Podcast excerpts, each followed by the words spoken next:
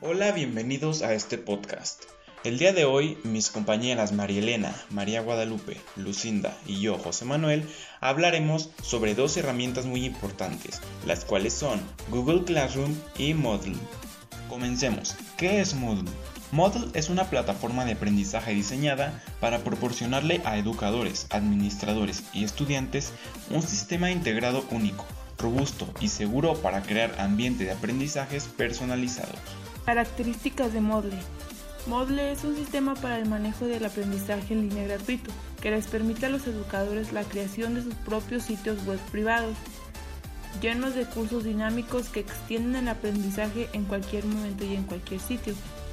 Ya sea que usted sea un profesor, estudiante o administrador, Moodle puede cumplir sus necesidades.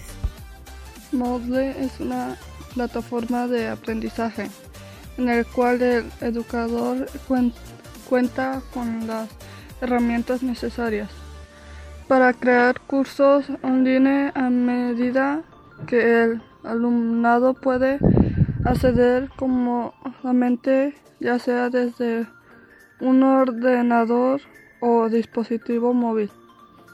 ¿Qué es Google Classroom? Google Classroom es una herramienta creada por Google en 2014 y destinada exclusivamente al mundo educativo. Su misión es la de permitir gestionar un aula de forma colaborativa a través de Internet, siendo una plataforma para la gestión del aprendizaje.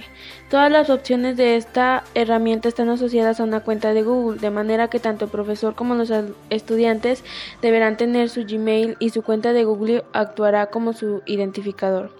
Esta herramienta de Google permite gestionar las clases online y puede utilizarse tanto para el aprendizaje presencial como el aprendizaje 100% a distancia o incluso para el aprendizaje mixto. Se podrán crear documentos, compartir información en diferentes formatos, agregar reuniones y realizarlas virtualmente. Los alumnos también podrán acceder desde cualquier dispositivo a sus tareas.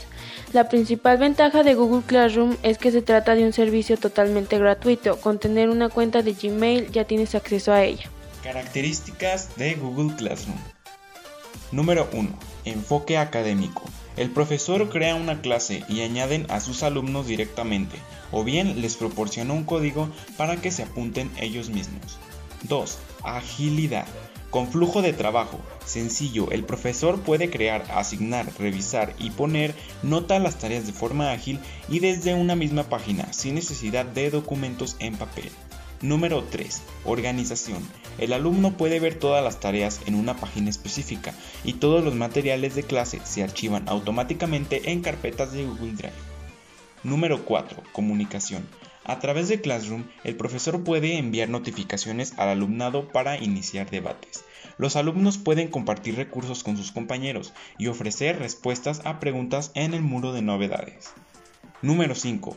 Gratuidad. Este servicio no contiene publicidad y se ofrece de forma gratuita a los centros educativos. ¿Cómo usar Google Classroom? Para acceder a Google Classroom tienes que estar identificado con tu cuenta de Google o Gmail que quieras utilizar dentro de tu navegador.